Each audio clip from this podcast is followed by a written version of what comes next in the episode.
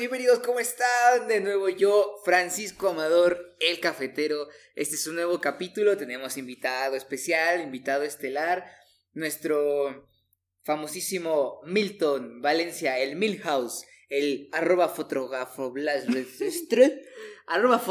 arroba. Por favor, dilo tú, porque no, no, sé, no sé.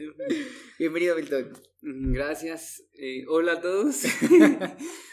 Hola, este, pues es un placer, es un honor estar por fin eh, con mi queridísimo amigo Amador en su podcast.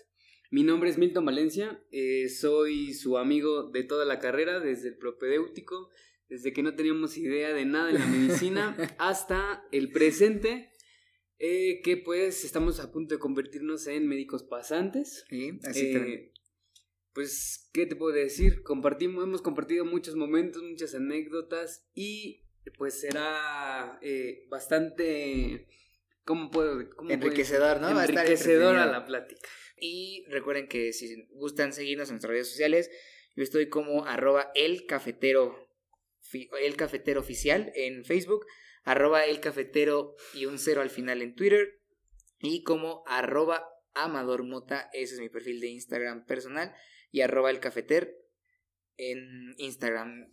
También para mi perfil pues de los business, ¿no?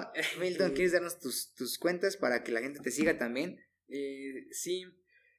Bueno, yo me pueden encontrar en, sobre todo en Instagram como soy Milton Valencia junto en Twitter como arroba fotografoblasto, así como suena. Esa no la puede decir del principio del podcast. Fotografoblasto. Y sí, te pasas. Este, en Facebook no tengo página, pero pues como en Valencia. Vaya, lo que sí, si me da permiso mi colega, es que estoy en un proyecto de, de redactor, de me gusta escribir. Y pues me gustaría invitarlos, es una página que la pueden buscar en Facebook que se llama Eteria Spot, donde nos encargamos pues básicamente de la divulgación de, bueno, desde mi, desde mi perfil de la ciencia, pero es una página, es una eh, revista digital donde hay temas de política, hay de arquitectura, hay este, de varios temas, ¿no? Que pues se encargan de esto, ¿no? De esta lucha que Amador lo está haciendo pues vía podcast, ¿no? Eh, este sí auditivo, auditivo medio ¿no? auditivo y pues para aquellos que les guste pues la lectura están también esta, estos, estas notas que, que las pueden encontrar en Eteria Spot Magazine en Facebook y pues ahí tengo algunos trabajos que pues pueden dar una vuelta, igual les interesan. Ah, de veras, ya, este, felicidades, este, director, ¿no? Eh, de edición. Sí, voy a estar encargado de la dirección editorial de ciencia de esa revista digital. Pues hablamos de todo, no solo de medicina, obviamente yo me dedico a, la medicina, ¿no? Pueden encontrar algunos textos sobre la obesidad, sobre los beneficios de la leche, eh, ahora que estamos con, en, este, en esta pandemia sobre el COVID-19, etcétera, pero también encuentran de las estrellas, encuentran de, de sin fin de cosas, ven a dar una vuelta, se los recomiendo. Y... Incluso hay como temas de lectura como eh, análisis este filosóficos, ¿no? Cierto, hasta cierto grado, como que le dan un toque filosófico. Ah, de filosofía tenemos un, un redactor eh, bastante bueno, ¿no? Que se dedica cada quien a su rama el chiste es esto, ¿no? De fomentar el conocimiento en nuestra comunidad, combatir la ignorancia y pues no venimos al mundo a otra cosa más que a compartir. Compartir amistades, compartir amor, compartir ideas, compartir proyectos y compartir información. Eso. Pues le invitamos, muchas gracias por aceptar la invitación y gracias por la precisa y hermosa presentación. Milton y yo nos conocemos desde, híjole, toda la universidad, y desde antes, ¿no? Este, lo, llegaba a molestar yo en los cursos propedéuticos, haciéndole de chistes y todo, y Milton de, ay, sí, de cállate, güey. Cuando nadie... sí, Cuando nadie me pelaba. Cuando nadie lo pelaba, yo... yo, yo pagaba la A mí me contaba los chistes. pues sí, y efectivamente hoy vamos a platicar de un tema eh, interesante, el cafetero, pues esta temática involucra esta bebida, ¿no? El café que curiosamente en el medio o en el ámbito médico siento yo que se ha visto un poquito estigmatizada. Un poquito de, uff, ya soy hipertenso, ya jamás vuelvo a tomar café en mi vida. O uff, ya, en este caso, eh, tengo una úlcera o tengo datos de reflujo y ya tengo mucho tiempo con esto, entonces ya jamás en mi vida tengo que tomar café. Entonces, precisamente le comentaba a Milton, güey, hay que hablar sobre este tema porque la verdad eh, me causa un poco de conflicto que, que las personas asimilen de primera instancia el café con la gastritis, con el reflujo y no estemos viendo los, los, los factores directamente relacionados con esta enfermedad que se define como enfermedad isopéptica en términos generales, y que crean que es el café el responsable y pobrecito de mi café, güey, sufriendo las, los ataques y las acusaciones cuando ni la teme ni la debe. Entonces, Milton, estuvimos analizando algunos artículos, ¿te llamó la atención alguno de ellos? Sí, eh, yo creo que eh, un punto bastante, eh, no sé, oculto es de dónde viene el pensamiento de que el café está relacionado con la enfermedad ácido péptica. ¿En qué momento alguien nos dijo que el café es malo, que el café es irritante? Y a partir de ahí, ¿por qué? No solamente el común denominador de las personas, sino personas que están dentro del, del ámbito de la salud, médicos, nutriólogos, etcétera, incluyen el café como, bueno, lo prescriben a este tipo de pacientes en determinadas ocasiones, ¿no? o digamos tiene ese este adjetivo implícito de ser irritante. ¿De dónde viene, no? Y fíjate que creo que es más porque secundario a la ingesta de café, porque hicimos como una encuesta chiquita en, Instagram, donde algunos de ustedes participaron y nos decían, es que el café da gastritis, y, respondían que sí. Y otros respondían que no lo creían. y, y, tienen razón, ¿no? La duda. Incluso algunos artículos todavía dicen la relación directa entre el café y la, los síntomas de reflujo, de dolor urente, que así algunas bibliografías lo definen, aún sigue incierta. Entonces, ¿de dónde vino esta afirmación? Y me llamó la atención, por ejemplo, esto que preguntas, ¿por qué Nutris, por qué médicos, por qué gastros, ¿no? Directamente dicen, no puedes tomar café si ya tienes reflujo. ¿Por, por, qué no? O, sea... Pues, o de, de, entrada, ¿no? No, que tuviste este un malestar estomacal o tienes diarrea o te acaban de operar de entrada, no café, no alcohol, no irritante. Ajá, sí. No café, no siempre, siempre. Siempre, e, es como el segundo alimento que luego del chocolate o del picante dicen así como, no puede usted, no puede usted comer, comer chocolate, ni, ni ponerle, ni ponerle picante, nada de café, nada de café. y entonces es como de, pero, pero realmente está asociado de una forma directa, porque algo que tenemos que, darle a conocer, ¿no? A, la, población en general. Cuando tomamos una decisión médica se, se, tiene que justificar. Y ese es el futuro de la medicina, ¿no? La medicina basada en evidencias.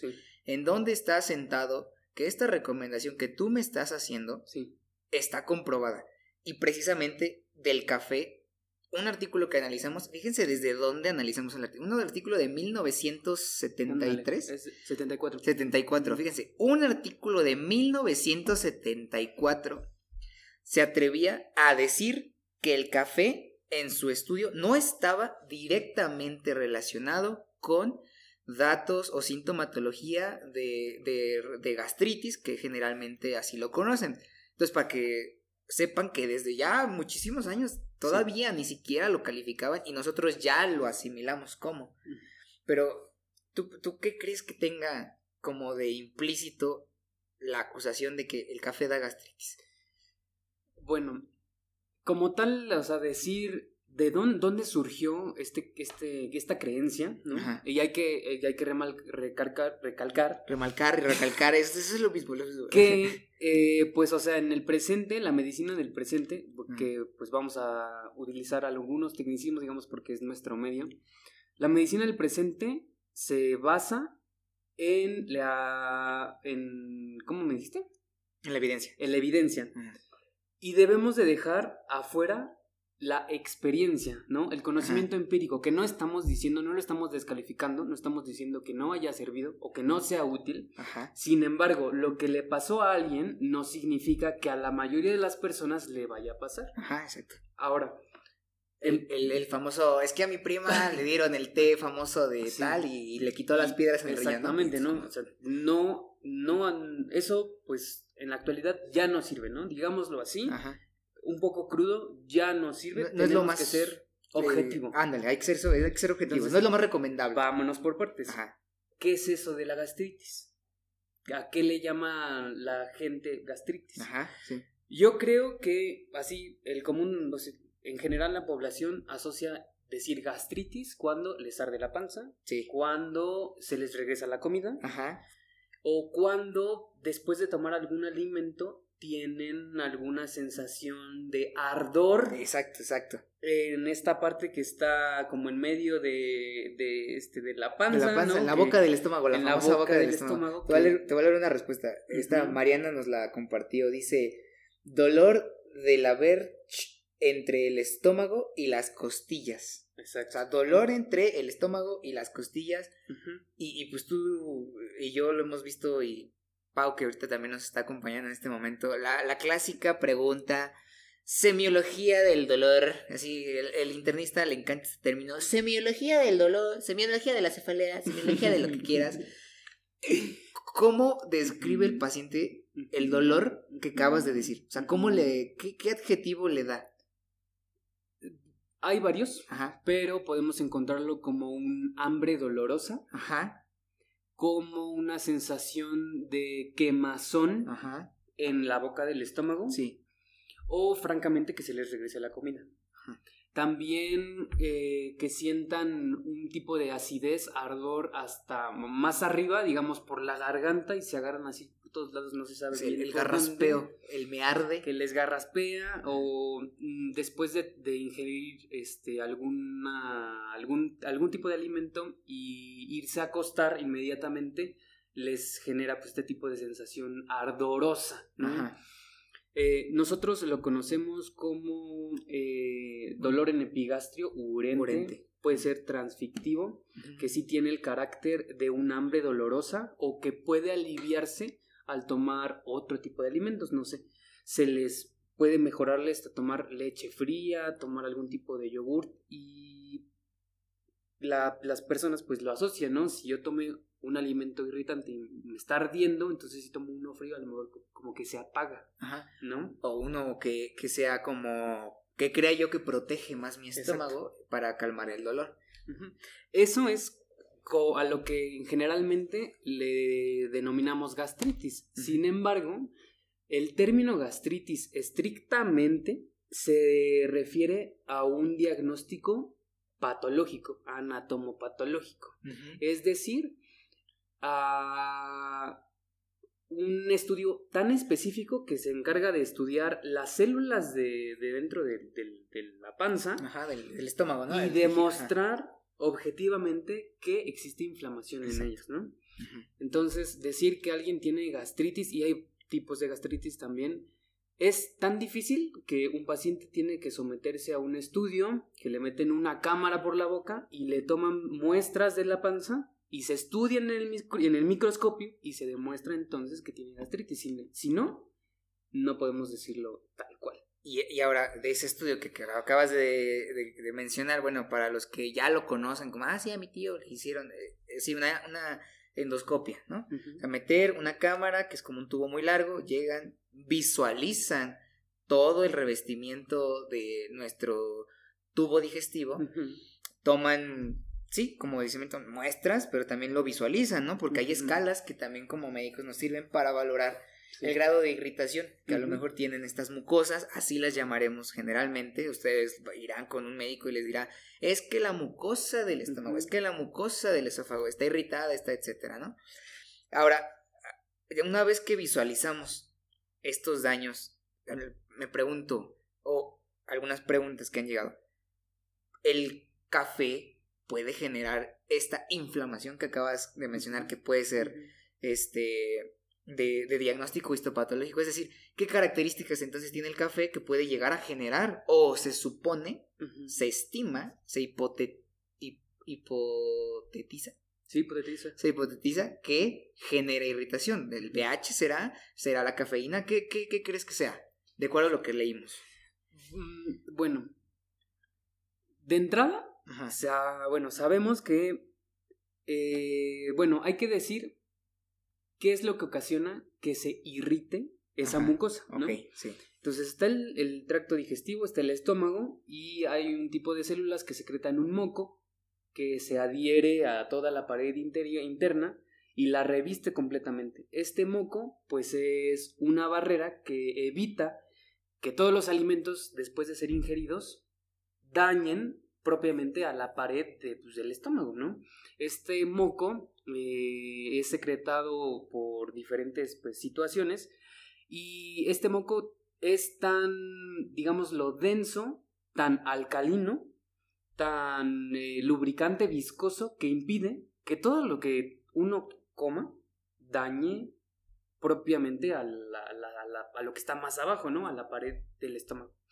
Entonces, hay que saber, hay que decir también que el estómago es un órgano donde se secreta una cantidad muy muy grande de ácido, que es el ácido clorhídrico, que sirve para la digestión de los alimentos, etc. Lo que comúnmente llaman el jugo gástrico. El jugo gástrico. Que, tiene otros componentes, pero el ácido clorhídrico es uno de los principales. Entonces, primero hay que decirlo, el estómago está preparado, o sea, durante tantos años de evolución hemos llegado a que ese órgano sea tan especializado para poder contener eh, sustancias tan ácidas que sean incompatibles con la vida, digamos así, ¿no? la famosa O sea, propiamente el estómago está preparado para, para que contener eh, un, sustancias con un pH tan bajo que propiamente el jugo gástrico, así revisando pues la literatura, eh, encontramos que puede llegar hasta concentraciones de pH del 0.8. Sí, sí. De acidez, gástrica. Sí. Y eso es fisiológico, o sea, eso es normal. O sea, eh, en la panza podemos encontrar un pH así debajo, ¿no? Ajá. para, digo, para que los demás que nos están escuchando, como, y bueno, ¿qué es el pH? A lo mejor no dominan el término. Pero bueno, en términos sencillos, el pH lo, lo usamos para estimar qué tan ácida o alcalina, que es lo contrario a ácido, es una sustancia o, algún objeto, alguna, algún componente, pues.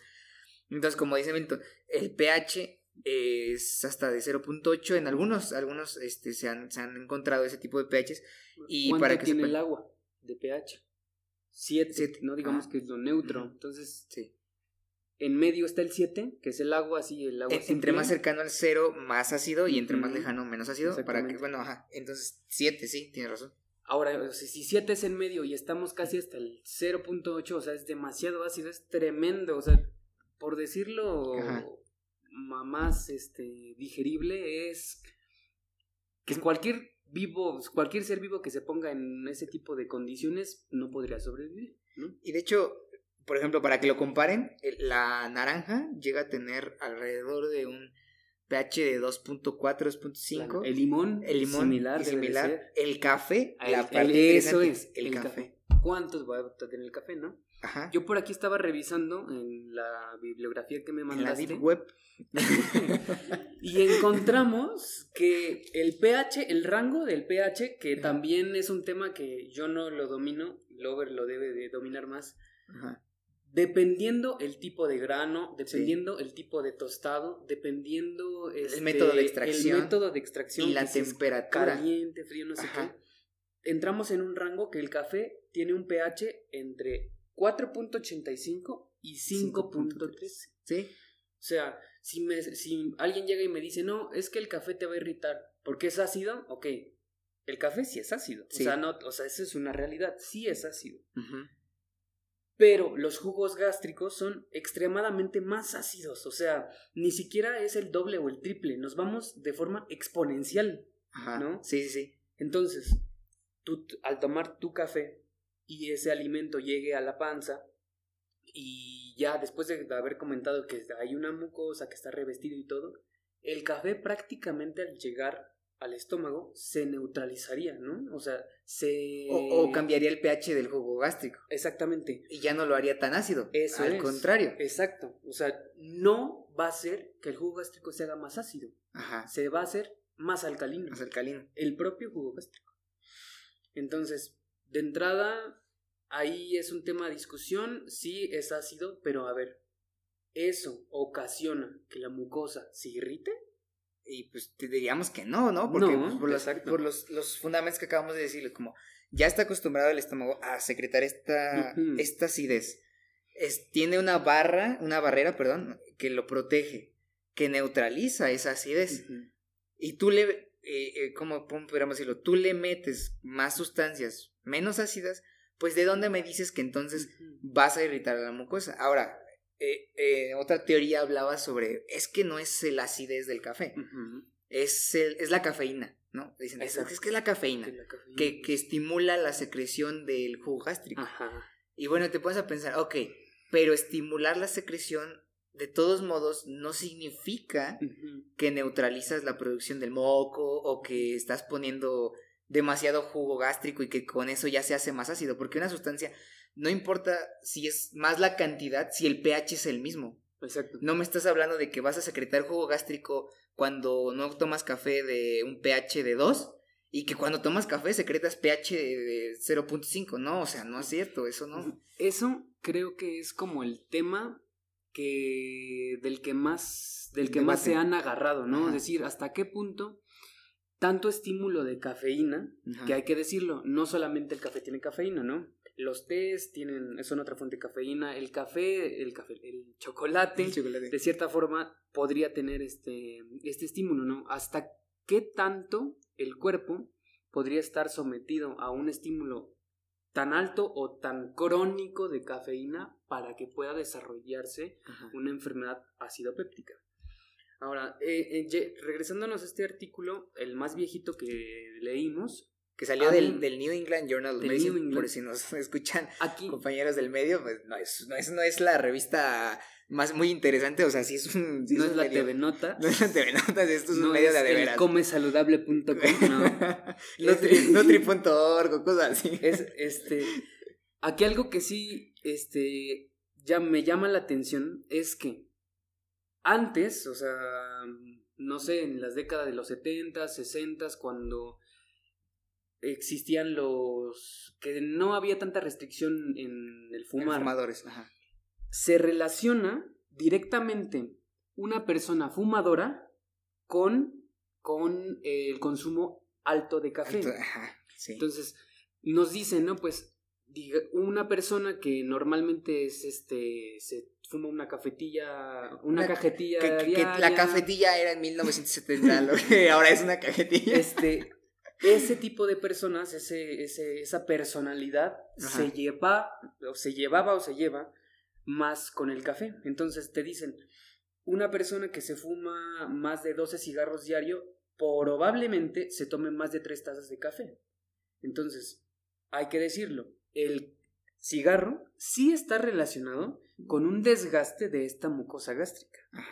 Por, por, por consiguiente, dicen una persona que fuma mucho y que, está y que a su vez toma mucho café podría desarrollar, sí, una enfermedad acidopéptica. Ajá. Pero, ¿cuál es el factor real que esté causando el problema? ¿El cigarro o el café? Y antes no se había, pues, este, desenmarañado esto hasta que se dieron cuenta que propiamente es el cigarro y no el café o la cafeína.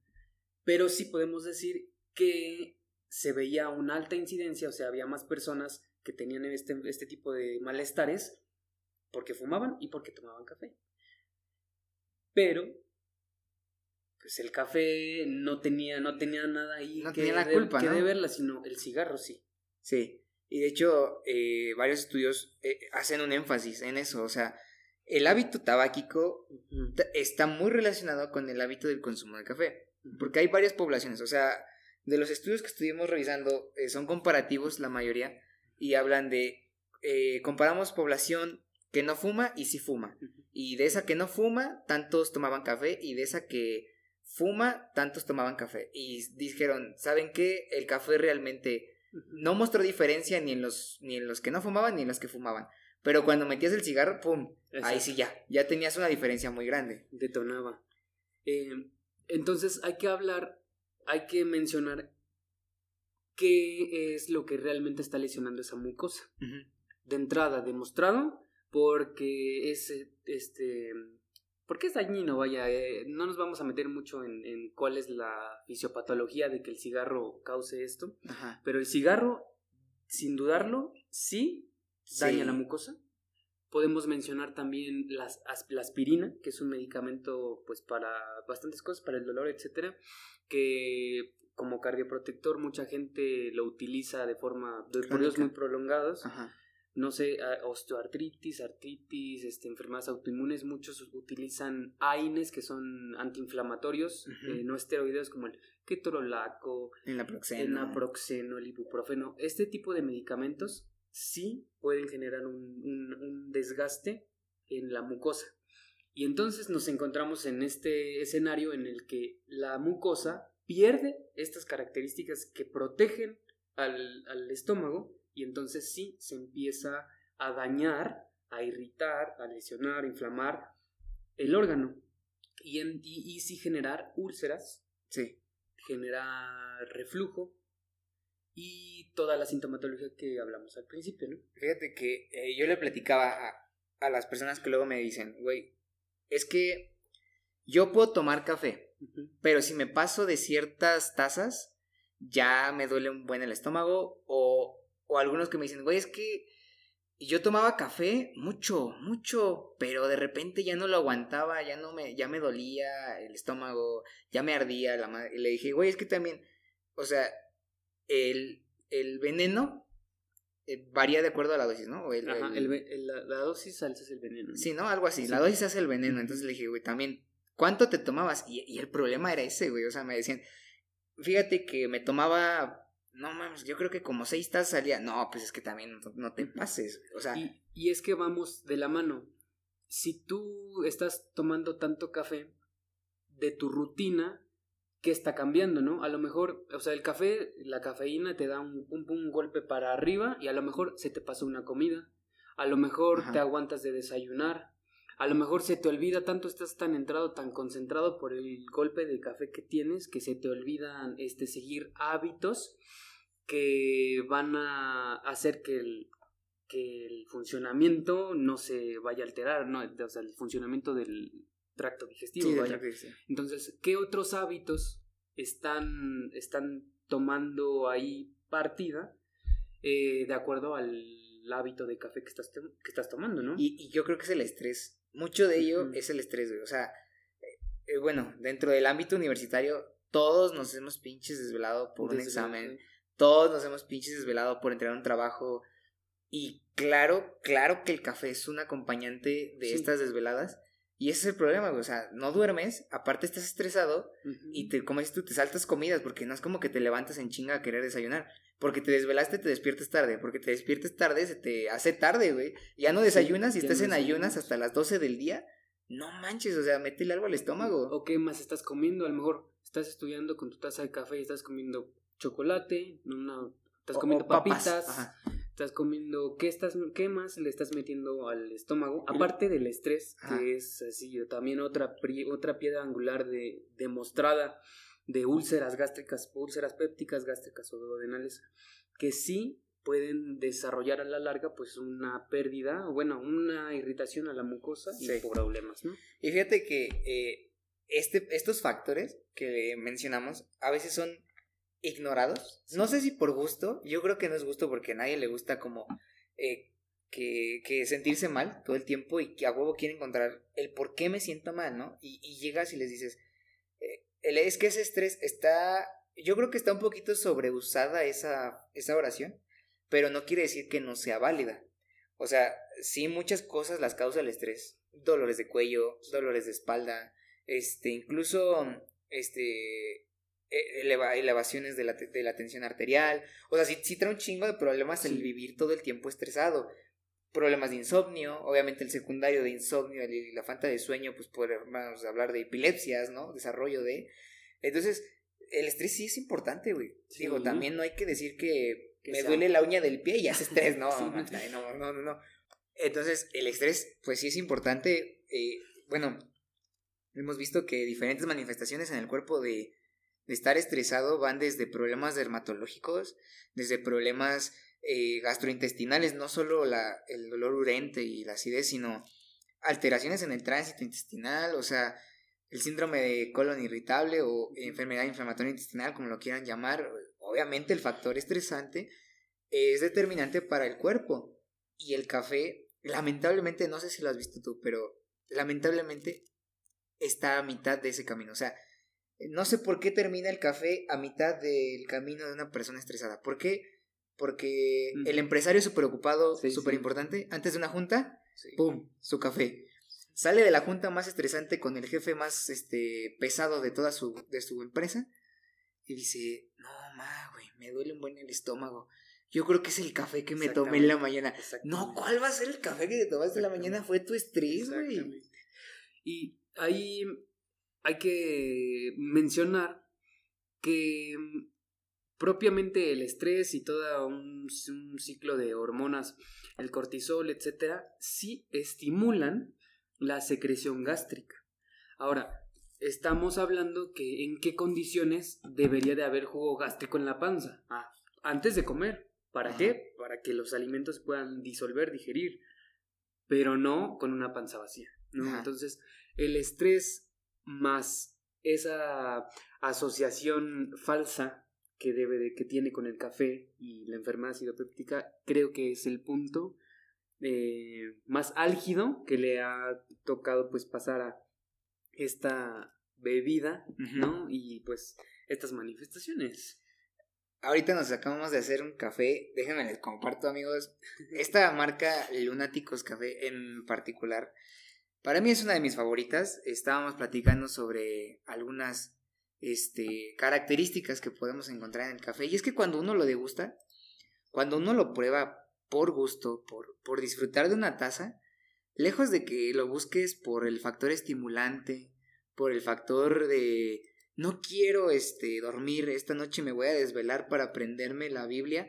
O sea, está bien, ¿no? Adelante, hazlo, pero pues no necesitas, pero pues no necesitas estarte tomando una pinche jarra de café. Si no vas a terminar diciendo que tu apendicitis es por el culpa del café.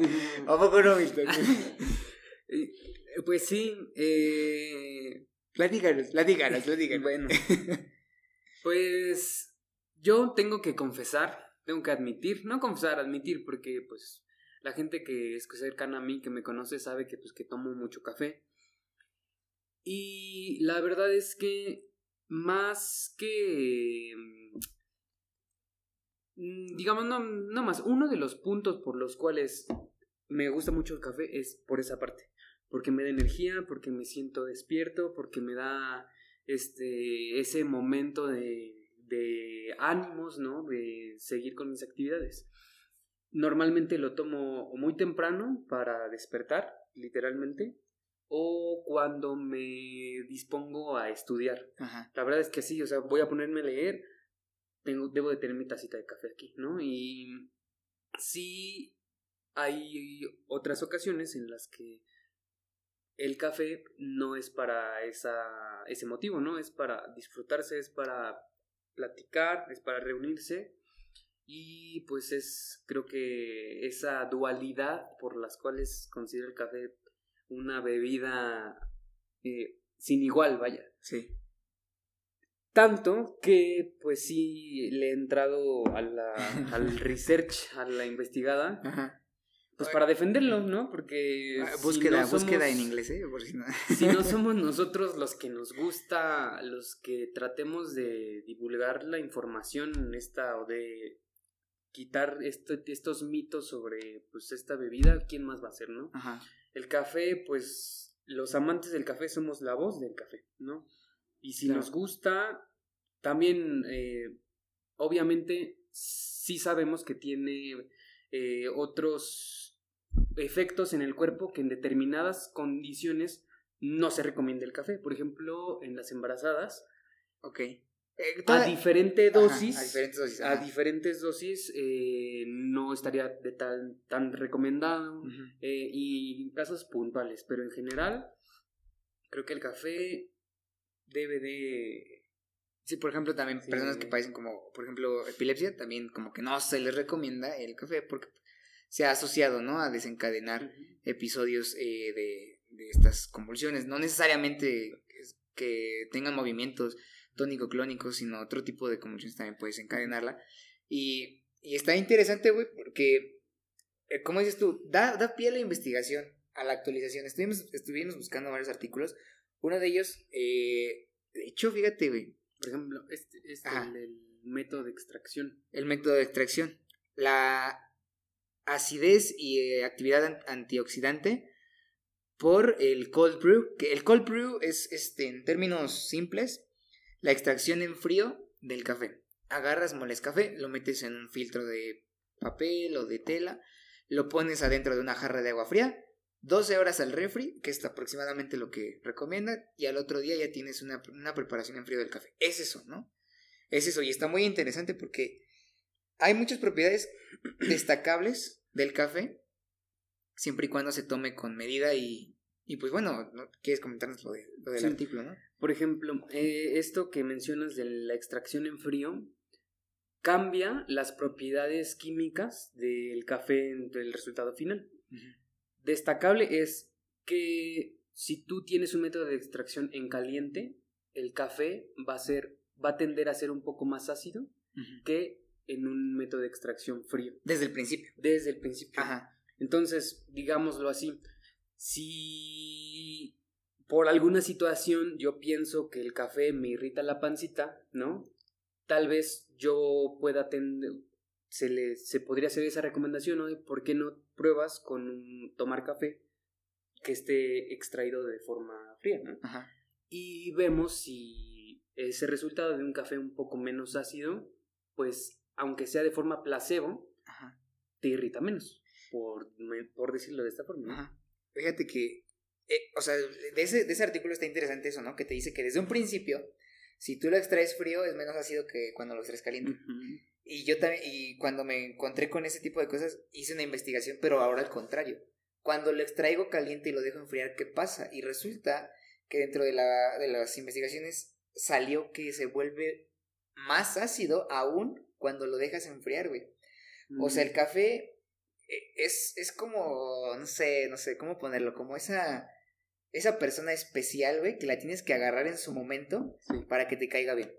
Porque si la agarras en un momento diferente, te puede eh, caer diferente. O sea, un café que se enfrió, no, discúlpeme, ya no me lo tomo.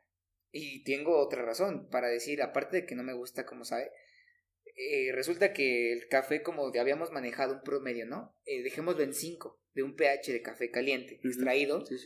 Cuando lo dejas enfriar, resulta que pues, hay un fenómeno químico en donde las moléculas de agua se vuelven un poco más inestables. Entonces empieza a disminuir el pH hasta cercano a 1, 1.0. Y ya eso es demasiado ácido. o sea, aunque no estamos hablando de que el, el, estómago no esté como preparado para recibir ese nivel de acidez, una persona que dice es que yo dejo enfriar mi café para que no me, no me queme, ¿no? Y resulta que tiene ya una enfermedad acidopéptica en evolución tratada crónicamente con el famoso MEPRA, el panto, lo que quieras, ¿no? y, cree que entonces dejarlo enfriar es mejor. No, o sea, es para este tipo de cosas como lo que dices, que tenemos que estar actualizados. Sí. Investigar de todo un poco, ¿no? No, me decía un maestro de cardio, el, el doctor este Negrete, me decía, no todos tienen la obligación de saberlo todo. O sea, no tienes la obligación de saberlo todo. Por algo hay especialistas. Por algo, por ahí algo, por algo hay subespecialistas y por algo más hay altas especialidades. Hay alguien que va a saber todavía el triple o el doble de lo que tú vas a saber de esto. El estado del arte. Ajá, exactamente. Pero tienes que saber lo suficiente. O sea, me dijo, no tienes que saberlo todo, pero tienes que saber lo suficiente. Entonces, eh, en nuestra formación académica eh, se involucran mucho en que conozcas de epigenética, ¿no? Tal vez está, está increíble, ¿no? La, la, la, la, materia y deberíamos de saberlo. Y de biología molecular también deberíamos de conocerla. Pero conceptos generales. No es que esté menospreciando y ni diciendo que tenemos que bajarle a la exigencia y a la calidad académica. No, al contrario, debemos de enfocarla correctamente. Entonces, cuando se trata de este tipo de cosas, estas cosas son las que tienes que saber. O sea, antes de conocer el síndrome más raro que tiene una incidencia mundial del 0.001% de todo el mundo, tienes que saber que el café realmente no está asociado con enfermedad acidopéptica cuando tu persona o tu, tu paciente sobre todo tiene una calidad de vida adecuada, tiene hábitos alimenticios buenos. No se lo prohíba solo porque le checaste la presión y tiene 140 sobre 90. Pregúntale, ¿venía usted corriendo? No, venía usted con nerviosismo. Pues un poquito. Me da miedo venir al doctor. Ah, ah, bueno. ¿Tomó usted café? Sí, la verdad sí, doctor. Me lo tomé hace una hora. ¿Cuánto tiempo tarda entonces el café en aumentar la tensión arterial? Esas son las cosas que tenemos que saber, güey. Porque esos son escenarios reales. Esos son escenarios de de veras. No estoy diciendo que en tu vida no te va a pasar que conozcas un síndrome súper raro y lo tengas que diagnosticar. Lo vas a conocer. Pero recuérdate que no eres el único médico de todo el país y menos del mundo, ¿no? Si no te llega a ti, le va a llegar a alguien más. Y si esa persona se enfoca en lo, en lo que tiene que saber, lo va a encontrar y vamos a encontrar el diagnóstico. Pero el café es una sustancia, uno, la tercera o segunda bebida, de acuerdo a algunas estadísticas, más tomada en el mundo. ¿Tú crees que no deberíamos de saber qué hace el café? Es como tomar agua, güey. ¿Qué hace el agua en el organismo? Y a veces hasta no dominamos el equilibrio hidroelectrolítico de una persona. Y eso lo tenemos que saber. Un deshidratado no le puedes llegar y meterle solución como si no hubiera mañana y como si fuera una pecera. Chingue No, no, no. O sea, tienes que saber manejar los electrolitos. Esas son cosas que tienes que saber. Ahorita no importa si por inmunohistoquímica haces, haces el pinche diagnóstico de, de un síndrome súper raro que altera el músculo. No, eso no importa ahorita. Importa que sepas decirle al diabetes, a la persona que padece diabetes. Usted tiene que atender este, este problema porque estos, estos son los beneficios. Usted, señor, que padece hipertensión, no quiero que se sienta aislado de la vida porque ya no va a poder hacer muchas cosas. Quiero que entienda que esta patología es así y así. Podemos tratar esto así la persona que, por ejemplo, tengo reflujo, doctor. Y la pregunta clásica es, ¿qué me va a quitar? ¿Qué me va a prohibir? Es, ese, es el, ese es el punto al que, que quería también tocar. Que sí hay situaciones puntuales en las cuales no se recomienda el café, ¿no? Ya mencionamos algunas, pero unas tantas otras, o digamos más frecuentes, es que se sabe que el café sí aumenta la motilidad, la motilidad intestinal en general. Aumenta, pues, el peristaltismo, aumenta, o sea, hace que el, el intestino, intestino se, mueva más, ¿no? Entonces va a haber algunas condiciones por que no queremos que pase eso, ¿no? Si una persona tiene diarrea, si tú estás enfermo de la panza, tienes diarrea, entonces sí te van a quitar el café, ¿no? Entre comillas quitar, ¿no? Pero no se recomienda que tomes café. ¿Por qué? Porque se va a exacerbar esa diarrea. Ajá, exacto. Eh, un pozo operado inmediato, ¿no? Sí. este, tú no quieres que ese, que ese intestino que fue este, manipulado, que fue dañado y que está pues en un proceso de, de, recuperación, eh, se estimule muy rápido, ¿no? Claro, se mueva de unas que otras como si estuviera bien, ¿no? O sea, está regenerando, se está sanando y entonces si tú le metes café que aumenta la motilidad gástrica, entonces puede ser perjudicial y ese proceso de recuperación pues no se lleve de un, a, una, un, a un buen término. De una forma gradual, o sea, darle el tiempo al tiempo, ¿no? O sea, sí, primero lo ponemos a caminar, después le progresamos la dieta y ya vemos qué es lo que podemos progresarle, ¿no? Ya después qué alimento podemos darle sin problema, ¿no? Y sí, o sea, tienes razón. Ahora, hay esto que comentas del reflujo. El reflujo eh, es cuando el paciente siente que la comida se le regresa. Pero eso no significa que le arda, eso no significa que le duela. Entonces, puede haber eh, reflujo que no sea doloroso y no por eso, o sea, no el que no el café se lo tiene se lo vas a quitar porque te esté causando una úlcera. Si el café disminuye el tono del esfínter eh, esófago gástrico inferior, y sí podría exacerbar que se le regrese la comida, ¿no? Entonces, ese tipo de pacientes sí tal vez no se les recomendaría el café porque se les va a regresar más la comida, pero no es la razón que les vaya a doler más la panza, que les vaya a arder más la, la, la boca del estómago, ¿no? O sea, tienen otras, otro, tiene otra razón. ¿Sabes qué? Me, llama la atención eso que dijiste, porque ¿crees que hemos caído en una.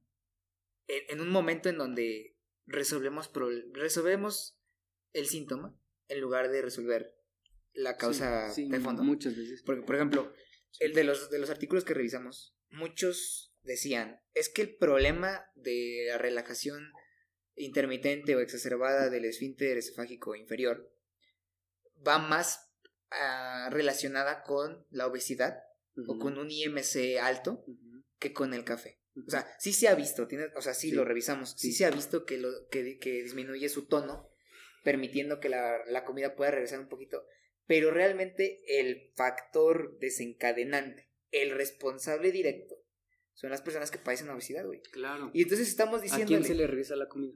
A, la persona que tiene obesidad, a la que tiene una, un aumento abdominal muy, muy marcado. como tú lo dijiste, también una embarazada puede padecer de eso, güey, y no le vamos a dar café porque le puede dar el síntoma. Ah, exacto. Y ese es el problema, que nos enfocamos en darle importancia al síntoma que al problema. O sea, porque es más fácil decirle, no tome café, porque ya sé que si no toma café, no favorezco tal vez ese síntoma y le va a disminuir la molestia. Que en, que en ese momento, o sea, sí, se tiene que quitar, digámoslo, transitoriamente, pero hay que atacar el verdadero problema que en este caso es la obesidad. Exacto. ¿Sí? Si, si entra en un plan de tratamiento, ejercicio, etcétera, y llega a su peso ideal, ¿no? Eh, ¿Por qué estamos hablando de la obesidad? Porque la grasa se acumula en el abdomen, en todas las vísceras del abdomen, y eso aumenta la presión dentro del abdomen, digámoslo así, y favorece, digámoslo, que el estómago se apriete o como que se estruje un poco es, como un globo es como un globo al que le estás apretando la boquilla. Si tú aprietas el globo obviamente si tú sueltas de repente la boquilla pum sale todo el aire no es, casi lo si llega a su peso ideal o lo disminuyes de peso esa grasa visceral disminuye esa presión intraabdominal disminuye y el reflujo del estómago hacia arriba hacia el esófago va a disminuir. Y entonces podría retomar su hábito más placentero que sería tomar una taza de café. Exacto. O, o también, ¿no? ¿Qué tal que él dice? Es que no estoy acostumbrado a tomarme una taza. Yo tomaba lo que habíamos dicho, ¿no? Yo tomaba seis. Bueno, ok. ¿Y ha tenido molestias con esa ingesta crónica de café? Sí, la verdad sí. O sea, me duele mucho eh, en las noches porque me lo tomo generalmente a esas horas, porque desvelo, porque me la paso trabajando, y soy, no sé, por decir un ejemplo, no soy arquitecto, hago los planos toda la noche, hago las maquetas toda la noche y pum. El café yo me tomo un litro. Bueno, señor, creo que entonces ya encontramos el problema de estos hábitos eh, que están siendo abusados y entonces el café sí se lo puedo retirar para disminuirle un poco la molestia. Pero como dices tú, es, una, es, una, es un retiro transitorio. Si usted mejora este hábito de estarse desvelando. Modera su dosis. Lo pesas. Mejora sus hábitos alimenticios. Ándale, mejora sus hábitos alimenticios. Porque ¿qué come? No, pues que ya en la obra. Ya en la obra, ya. Bueno, no, no estoy diciendo que hacemos la verdad los arquitectos. Estoy, estoy haciendo un, un, ejemplo, ¿no? Es que ya en la obra, ya, pues ya. Pues lo que haya. Lo que haya. ¿no? Lo que llevamos con los maestros. o no sé, Sí, lo que haya. Come en la calle o, o algo. Refresco, ¿no? Uf, sí, el refresco. Sí. Y, sí, ese es el problema, güey. Entonces. E, eso es lo que encontramos, por eso los compartimos. Porque efectivamente la evidencia científica, eh, mira, ni, ni lo afirma, pues tampoco lo quiere negar al 100% porque sabemos, sabemos que el negarlo al 100% es, e, es caer en un nivel extremista, en donde creemos que no hace nada entonces el café. No, sí, sí tiene efectos. Sí, sí. Sí debe de tener, y sí tiene que tener algún tipo de relación. Pero, como habíamos dicho, o sea, la dosis hace al veneno. O sea, yo nos podemos estar tomando aquí ahorita una taza que nos acabamos de, preparar. Y ya, o sea, ahí muere, ¿no? No tengo ningún otro problema. A lo mejor, si hubiéramos comido en ayunas, tal vez nos, bueno, si nos lo hubiéramos tomado en ayunas, tal vez nos estaría dando ahorita un, pro, de problemas, porque pues está, está vacío el estómago, ¿no? Y está trabajando literalmente con el puro ah. café y por el puro ácido clorhídrico que mencionamos hace ratito. Y aparte comimos sushi con unos chilitos jalapeños.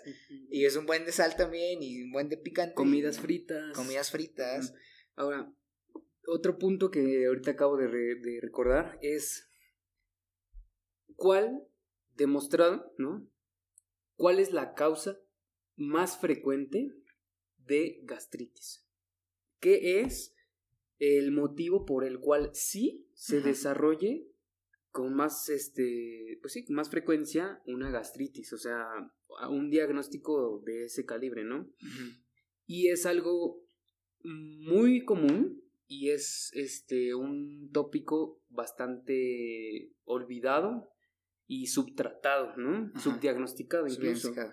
Y estoy hablando de la infección por una bacteria que se llama Helicobacter pylori, que se habla que aproximadamente el 80% de la población mundial tiene ese bichito, esa bacteria, eh, viviendo dentro de su panza. Sí. Estamos hablando, o sea, el 80% de las personas a nivel mundial. Ahora, esta bacteria sí ocasiona problemas dentro de la mucosa. Si estoy diciendo que 8 de cada 10 tienen esta bacteria, ¿qué porcentaje de estas personas desarrollan síntomas? No todos, no, aproximadamente la mitad. Pero incluso los que no desarrollan síntomas están teniendo el mismo daño de la mucosa que persiste asintomático. Y entonces, en algún momento, combinado a todos estos factores de los que hemos estado hablando, y le sumas esa bacteria ahí, sí, de, puede desencadenar una enfermedad, una úlcera péptica, ¿no? Sí. Ahora, ¿quién da un tratamiento? ¿Quién ha recibido un tratamiento, por lo menos en México o en Latinoamérica, contra el Helicobacter pylori, ¿no? O a lo mejor quién ha, hizo, quién ha hecho el protocolo adecuado para hacer el diagnóstico, ¿no? Porque también, o sea, las guías dicen, no, no, no lo tienes que dar de forma rutinaria, ¿eh? O sea, y menos empírica, o sea, tienes que tener justificado que la persona tiene el bichito bacteria en el e, estómago. Y eso se hace, como, como estábamos hablando de, se le mete una camarita, se toman biopsias y entonces se demuestra la presencia de esta bacteria. ¿Qué porcentaje de pacientes? Primero, ni siquiera vamos a hablar de quién puede pagar el estudio, ¿no? Sí. En, en, en salubridad, en, públicamente, ¿cuántas endoscopias se pueden llegar a hacer por hospital? O sea, es un estudio que no se va a hacer en la atención primaria de la salud, en la consulta privada no se puede hacer. Eh, entonces, estamos... Eh, o, a lo eh, mejor sí se puede hacer, pues sale carísimo, ¿no? Sí, o sea, sale caro, carísimo, estamos hablando, no sé, les voy a mentir un precio, ¿no? tres mil, de tres mil a ocho mil pesos, un rango. Bueno, no tengo ahorita tres mil pesos, ¿no? ¿no? pero tienes razón, o sea, aunque... ¿Quién va a pagar eso, no? Unos, unos tres varos, güey, ¿quién tiene tres varos? Nada más para saber. Para saber, exactamente. Sí, sí, porque todavía sigue el tratamiento. Aparte el tratamiento. Entonces, eh, un, nosotros que vamos a egresar y tal vez ya queremos, queramos este, empezar a ejercer pues nuestra profesión así, un consultorio eh, de medicina de primer nivel, no podemos hacer endoscopía. No. ¿Cuántos pacientes vamos a poder referir que quieran pagar una endoscopía, etcétera, no? O que quieran ir al, al, al gastro. Deja tú que quieran pagar la endoscopía, que quieran ir al gastro, porque obviamente, pues las guías, ¿no? contemplan el escenario, como que estamos planteando. Sabemos que no todos los pacientes que tengan datos de, de dispepsia, que vamos a ponerlo así como el término que hemos manejado en medicina para referirnos al, al dolor urente, ardoroso, pues. Entonces, ¿cuántos de esos pacientes van a querer ir al gastro? Eh, si ya nada más con nosotros eh, es una cita, ¿no? Después el gastro es otra. Y luego el otro tratamiento que él le dé, entonces es otro. Entonces vienen los tratamientos, ¿cómo se puede decir? este, de primer nivel, donde hay que resolverle el síntoma, que es obviamente el ardor. O sea, el ardor del estómago. Eso es lo que primeramente resolvemos. Y si después de eso jaló, ya nadie supo si sí tenía o no tenía. y uno se deja, ¿no? Porque si el si a mí me ya me, me tomo el omeprazol, este, que, que es el, pues se, pueden decir marcas. Eh, pues, o sea, el, el, genoprazol que lo venden en la Simi es pues, bastante, o sea, no es barato. Ahí por si nos quiere patrocinar, este. Tú te lo tomas, no sé, te lo tomas dos, tres días y ya mejoran tus síntomas y te dejas. Sí. ¿Y cuál es el problema? Sigues con los mismos hábitos, sigues este, eh, teniendo, que es el factor primordial de, desencadenar úlceras pépticas, el Helicobacter pylori, la, la bacteria esta. Entonces, eh, para erradicarla, tienes que tener un tratamiento de específico, doble antibiótico, inhibidor de bomba, etcétera, un seguimiento estricto que para ser sinceros, en nuestra condición, en nuestro medio, pues es... No estoy diciendo que no se pueda o que esté mal eh, las guías. No, de hecho sí está bien, o sea, está bien establecido. Pero, eh, pues vaya, si estamos en México, que más de la mitad de la población está en condiciones de pobreza extrema, ¿cómo nos vamos a meter a, pues, en, este tema, ¿no? O sea, o sea ¿cómo le quiero hacer en a cada paciente que llega con dispepsia, ¿no? o sea, ese es el problema. Ahora, en otro escenario, ¿quiénes, quiénes sí han podido hacer este tipo de seguimientos? Pues estamos hablando de países de primer mundo, específicamente en Asia, sí. los japoneses, los coreanos. Donde hay una alta incidencia de este, esta bacteria. Eh, hay una alta incidencia de cáncer gástrico También. que los ha obligado a establecer eh, protocolos, eh, tamizajes, para prevenir que su población, que se ha visto que tiene una mayor incidencia en, cáncer del estómago, pues llegue a esas condiciones y pues disminuir, disminuyan esa mortalidad.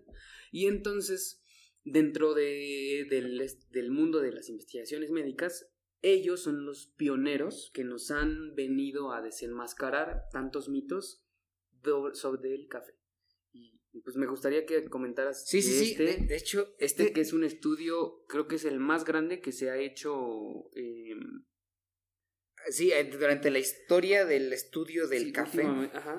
Este estudio me lo topé de una forma muy graciosa, fíjate. Yo también tenía la creencia eh, común, vamos a decirlo común, ¿no? De que el café causaba este gastritis en términos coloquiales. Entonces, un buen día me tocó, ya sabes que de repente pones, estás muy activo en Facebook y pones tu comentario así de, nadie pidió mi opinión, pero pues ahí les va, ¿no? Entonces, este, con permiso, sí, pinche café te da gastritis, la madre, ¿no? Yo, yo todavía a, como unos, pues más o más, más que, más de cuatro años, yo creo que cinco años, hace cinco años yo tenía esa creencia. Y, y entonces un compañero me pone el estudio así me pone el estudio, güey, chécate esto. Y nos lo topamos, lo leí, me quedé como, wow, o sea, fueron alrededor de unas ocho mil, ocho mil, nueve mil personas. Nueve mil. Eh, japoneses que, que estudiaron, que lo siguieron, que analizaron todos sus factores de riesgo, les hicieron cuestionarios. Todas las variables. Todas las variables. que hemos estado hablando. De las que hemos hablado. Y efectivamente, este estudio, dentro de las otras variables, especificó que el café no se ha asociado con el desarrollo de este, úlcera gástrica, úlcera duodenal, reflujo eh, gastroesofágico eh, y enfermedad no erosiva eh, de reflujo, ¿no? si no mal recuerdo. Entonces, mil, casi 9.000 personas estudiaron en una de las poblaciones con mayor índice de problemas gástricos gastrointestinales y nos dijeron, el café no tiene la culpa. O sea, tiene, tiene la culpa otras cosas, que es lo que estas relaciones positivas que encontraron de que los, los fumadores toman café y entonces enmascara el efecto del café. Los obesos toman café y entonces es más cara el efecto del café. Pero cuando hablamos de alguien que no es fumador, que tiene un IMC dentro de lo normal y hábitos alimenticios adecuados, el café no, y así lo redacta. El, ah, ajá, la ingesta de alcohol es excesiva en estas personas y es normal o dentro de lo recomendado en las otras. Y cuando echas a un lado todas esas variables, ellos te dicen, el café no se asocia con el desarrollo de estas enfermedades. Y es que es bastante complejo, vaya. No, no o sea, dar una conclusión de este calibre no, no es sencillo. Eh, y, o sea, incluso para ponerlo así desde el título y que haya sido aceptado en, la revista que está indexada y que la revisan este, otros especialistas, etcétera, es, es muy. con mucho peso, ¿no? La, la capacidad que tienen relacionar eh, algunas variables, ¿no? Se hace con modelos matemáticos, se hace con algunos softwares, ¿no? Para ver si existe una relación estadísticamente significativa, ¿no? Ajá. Hay, o sea, estudiar una variable y compararla con otra, tienes que, tienes que ser muy cauteloso, vaya, es, es, es un trabajo de, alta especialidad, ¿cómo se puede decir? No eh. cualquiera puede relacionar una variable con otra, quitar variables que están, este, ¿cómo decirlo?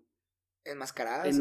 como, de, como, de, como haciendo sombra, vaya, en tu paciente, ¿no?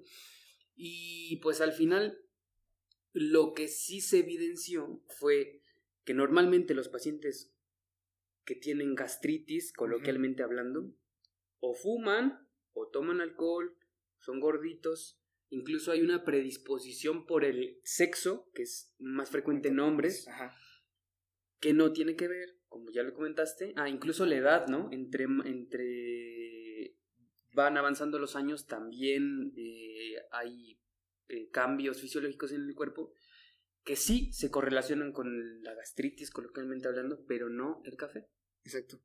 Y es algo muy interesante porque nos pone en el, digo, este, ya para, para, para concluir el podcast, de que tenemos que poner más atención en, en lo que estamos haciendo en nuestro día a día, en cómo estamos cuidando nuestro cuerpo. Mm, veía un post en Twitter, en Twitter, en Twitter, veía un post en Twitter que decían, México necesita nutriólogos. Y, y ya estoy completamente de acuerdo. México necesita ponerse las pilas en nutrición. O sea, México tiene que cambiar este bueno, este, este, esta visualización de que a huevo tengo que comerme un plato lleno porque si no, no me lleno. En donde seis tortillas es lo normal. En donde refresco para los invitados. En donde tamales para el desayuno. O sea, sí. ¿Sabes qué? El tamal es muy rico. Las tortillas deliciosas. La guajolota. No, mames, la, la que quieras, o sea, de verde, de dulce, de lo que quieras, de mole, de, o sea, son deliciosos. Pero los estamos viendo como parte de nuestra comida, de nuestra dieta pues diaria y no como no como lo exponemos, no como ese ese ese platillo destacable de nuestra gastronomía. O sea, por precisamente porque es destacable porque tiene características muy, muy especiales, entre ellas su composición, tanto en carbohidratos, en proteína, en grasas, lo que quieras. Pues hay que tomarlo con cuidado. O sea, hay que comerlo cuando podemos, cuando nos lo merecemos, porque si nos hemos cuidado toda una semana, claro que el domingo te puedes ir a comer tres tacos al pastor con todo el gusto del mundo. Barbacoa. De barbacoa, te comes tu consomé, güey, te, te, comes tu café, te tomas tu vasito de coca si quieres pero porque ya durante seis días de la semana estuviste metiéndole chido a la verdura, le metiste chido a las carnes blancas, omitiste los fritos, omitiste los embutidos, omitiste el McDonald's, el Kentucky. Claro que en un pinche domingo te puedes ir a comer unos tacos en familia, ¿cómo no? Y es que el tema es ese, ¿no? En un país, México, que estamos en primerísimo lugar de obesidad mundial. Infantil. No hablemos de la obesidad infantil, ¿no? O sea, ese es el tema, ¿no? Ese es el tema más que echarle la culpa a un factor, ¿no? Solitario como es el café, a todo eh, el, ambiente social, cultural que nos envuelve como, pues, como mexicanos, ¿no? Porque estamos hablando de, de, nuestro ambiente. Ese es el tema, ¿no? Tenemos que cambiar, o sea, yo sé de casos cercanos que dicen, si no, si no como carne, si no hay carne en la mesa me enojo, ¿no? Como yo como voy a comer verduras. O sea, Ok, no soy, me voy a hacer verde, no soy vaca. No, sí, o sea, espérate, o sea. Ese es el tema, ese es la lucha. Espérate, no, se me va a caer el público. Espérate, perdón. la lucha está ahí, ¿no? La lucha es en llevar a la población a una vida, eh, bueno, a, a tener, a cambiar sus hábitos que sean eh, construido a lo largo de la historia como normales cuando nos han llevado al borde del precipicio, ¿no? Sí. Después de tanto tiempo de llevar este, estas dietas, estos hábitos, ya no estamos al punto de llegar a un algo irreversible, ¿no? Sí. Ese es el tema. Y eso cómo se combate con atención primaria a la salud, ¿no? No nos vamos a cansar de repetir que la verdadera medicina es la prevención. Claro. ¿Para qué eh, llegar a, a tercer nivel, a últimas instancias de alta especialidad cuando podemos prevenirlo mucho antes, ¿no? Sí.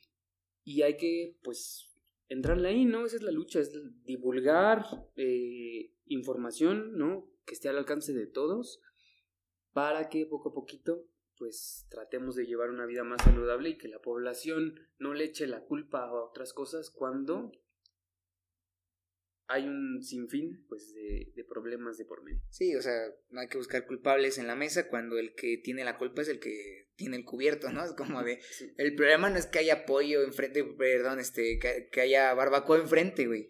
El problema es cuántos tacos te vas a querer comer tú, ¿no? O sea, el problema no es que te den. Que con qué lo acompañas. Exactamente, que, que, oye, no, no había consomé, o que, no, sí, güey, sí había, pero y tampoco lo estamos satanizando, ¿no? Porque no nos vamos a hacer de la boca chiquita. No, yo también comemos eso, pero. Sí, ¿no? Hay que moderarlo. Hay que moderar, güey, la cantidad. Hay que balancearlo, ¿no? Y no nada más con la comida. Con todo, ¿no? Eh, con eh, el trabajo. ¿no? No, no, no, con el trabajo, tal vez este descuidemos a la familia o al revés, ¿no? Descuidemos el trabajo o le tomemos más peso a los amigos que a la familia o al revés. Entonces, eso es un tema, ¿no? Grande. Sí, es un tema grande. Pero para lo que queremos llegar al punto es que no debemos de satanizarlo. Que te pongas con la loca en la boca. no debemos de satanizar una, una bebida, ¿no? Así, y estamos hablando no, no nada más porque nos guste, ¿no? Es porque es la evidencia, ¿no? Y no vamos, y no tenemos que eh, quitar la objetividad dentro de nuestra opinión, ¿no? Habrá quienes no les guste el café, ¿no? Y no lo tomen y está bien, pero no porque no te guste lo los satanices, ¿no? Ajá, Igual, o sea, nos gusta, nos encanta el café, pero hay condiciones en las cuales sí tendremos que disminuir su consumo, ¿no? Sí Debemos de basar nuestras opiniones, como ya le comentamos, en la evidencia, en la mejor evidencia disponible en ese momento. Sí. Y pues así, así, así lo estamos haciendo, así lo seguiremos haciendo. De hecho, me encanta hacer este podcast y, platicar de este tipo de temas porque incita a la investigación, que es la mejor forma que podemos hacer. Eh, medicina, investigando, actualizándonos y amigos, pues muchísimas gracias por acompañarnos el día de, el día de hoy. Este, este, este capítulo ya también duró, también duró. Y me gusta, me gusta porque la plática fluye, los temas abundan, las dudas a ustedes les surgen. Pues ahí lo tienen amigos, arroba fotografoblasta. Ahora sí lo dije bien, ahora sí, ahora sí lo dije bien. Estamos este, con ustedes, muchísimas gracias por acompañarnos. Recuerden que yo soy Francisco Amador, el cafetero mi estimado colega Milton Valencia. Y no olviden jamás que el mejor café del mundo es el que a ti te gusta. Nos vemos en otro episodio. Muchas gracias a todos. Bye.